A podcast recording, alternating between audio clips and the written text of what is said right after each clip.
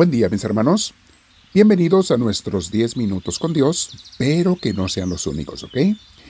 10 minutos con Dios diarios, con misioneros del amor de Dios. A partir de hoy, mis hermanos, les voy a, en algunos días, especialmente quizá el domingo o el lunes, les voy a poner para nuestra oración o meditación diaria el enlace a la predicación del domingo, lecturas y predicación, o a la clase del viernes o alguna de las clases que, damos en los retiros los sábados. El objetivo es que tengamos una formación integral y que también tengamos eh, la meditación de las lecturas del domingo o de la enseñanza de la clase o del retiro.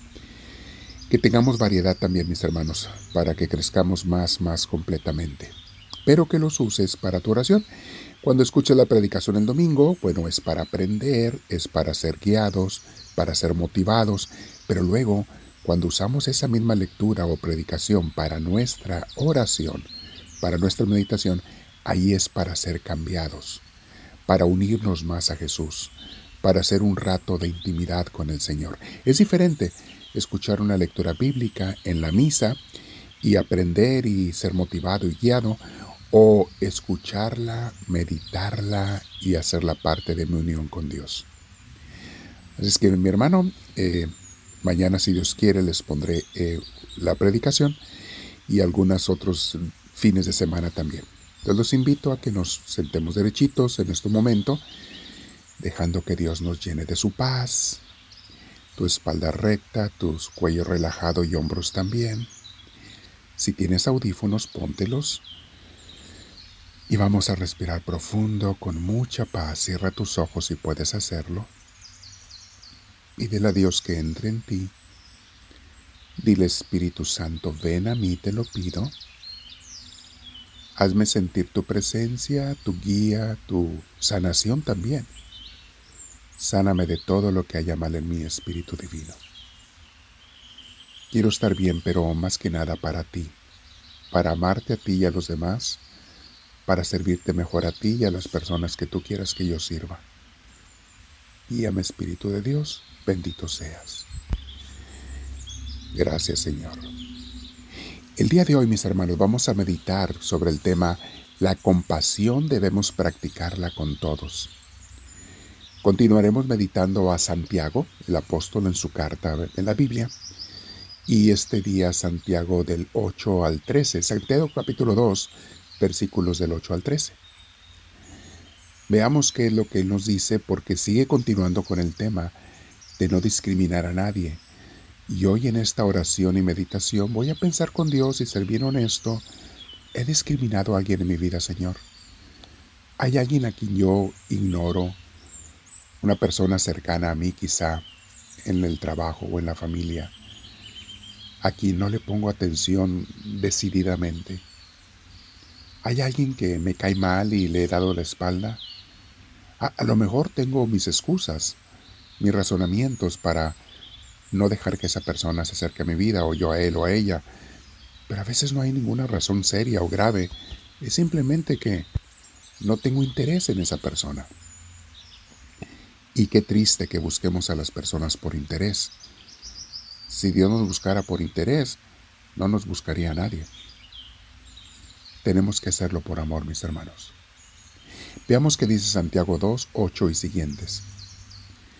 Ustedes hacen bien si de veras cumplen la ley suprema, tal como dice la Escritura, ama a tu prójimo como a ti mismo. A esto Santiago, que es mandamiento de Cristo, le llama la ley suprema. Interesante, ¿eh? Que ya viene desde Moisés, de sus mandamientos, pero Jesús lo enfatiza de una manera muy grande. Y luego continúa Santiago. Pero si hacen discriminaciones entre una persona y otra, cometen pecado y son culpables ante la ley de Dios. Ah, caray. No es nada más faltan al amor o dejan de practicar el amor al hacer una discriminación. No, es además cometen pecado. Sería el pecado de omisión que muchas veces cometemos, cosas buenas que podemos hacer, incluyendo amar al prójimo, y no lo hacemos decididamente, es un pecado de omisión, mis hermanos. Es falta de amor cuando podemos amar. Y luego él sigue hablando porque había mucha gente que cumplía con los mandamientos religiosos, pero no amaba al prójimo. Igual que hoy en día, mis hermanos, igual que hoy en día. Y por eso dice Santiago así. Porque si una persona obedece todos los mandamientos, pero falla en un solo mandato, resulta culpable frente a todos los mandatos de la ley. O sea, si tú cumples con todos, pero fallas en alguno por, decisión, eh, en realidad, como quiera, estás cometiendo un pecado, aunque hayas cumplido los otros. Y recuérdense, mis hermanos, que el pecado, cuando Dios nos advierte contra el pecado, no es por bien de Él, es por nuestro bien. El pecado es el que nos destruye y no nos deja vivir en el amor. Para tenerlo presente, mis hermanos. Seguimos leyendo. Pues el mismo Dios que dijo, no cometas adulterio, dijo también, no mates. Así que si uno no comete adulterio, pero mata, ya ha violado la ley. Está dando a entender lo mismo, o sea, si fallas a un, a un mandamiento, aunque cumplas los otros, has pecado. Seguimos leyendo. Ustedes deben hablar y portarse como quienes van a ser juzgados por la ley que nos trae libertad. Aquí está, mis hermanos. La ley de Dios es para traernos libertad. No es para esclavizarnos, que esperanzas. Esclavo es el que vive dejándose guiar por el odio, por el coraje. Uno es esclavo del pecado, del demonio, de los malos sentimientos. Nunca te dejes llevar por el odio y el rencor, aun cuando sientes que tienes razón. Y externamente hablando, lógicamente hablando, a veces podemos decir, humanamente hablando, que tenemos derecho a tener coraje contra alguien, porque esa persona nos ha fallado, nos ha ofendido, nos ha dañado. Humanamente sí tienes derecho, mi hermana, mi hermano, pero divinamente, o sea, cuando estamos en la vida de Dios, no, no tenemos derecho. Tenemos que pedir la ayuda de Dios para, como decía Jesús, amar a los enemigos. Y créanmelo, mis hermanos, que yo he experimentado lo mismo que ustedes, es tan difícil que a uno le nazca ningún amor por una persona que te ha dañado. No nace ese amor de uno, mis hermanos, solamente nace del Espíritu Santo. Solamente cuando tienes al Espíritu Santo adentro, cuando te dejas guiar por Él, cuando te sometes a Dios, puedes llegar a amar a esas personas que no son amables. Amable significa digno de ser amado. Hay muchas personas que no son amables, mis hermanos. Bueno, pero Santiago nos está previniendo contra ello. Veamos que sigue diciendo en el versículo 12, Santiago 2, 12 y 13. Ustedes deben hablar y portarse como quienes van a ser juzgados por la ley que nos trae libertad.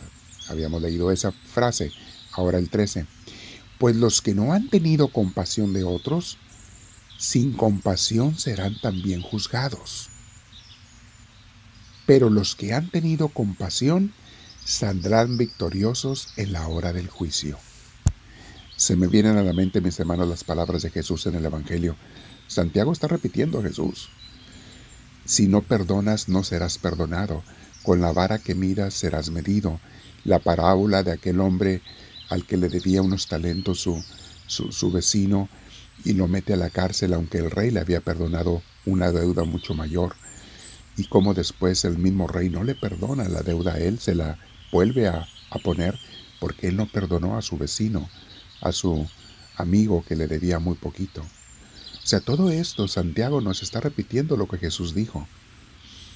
Hay que amar hasta los que no son amables tener compasión para que Dios tenga compasión de ti. En el Padre nuestro Jesús nos enseñó a decir, perdona nuestras ofensas como nosotros perdonamos a los que nos ofenden.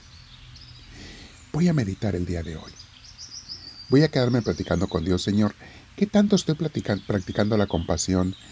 ¿Qué tanto estoy discriminando a alguien? Dame luz, Señor, y aunque no tenga ganas, dame las ganas de amar a los que no son amables.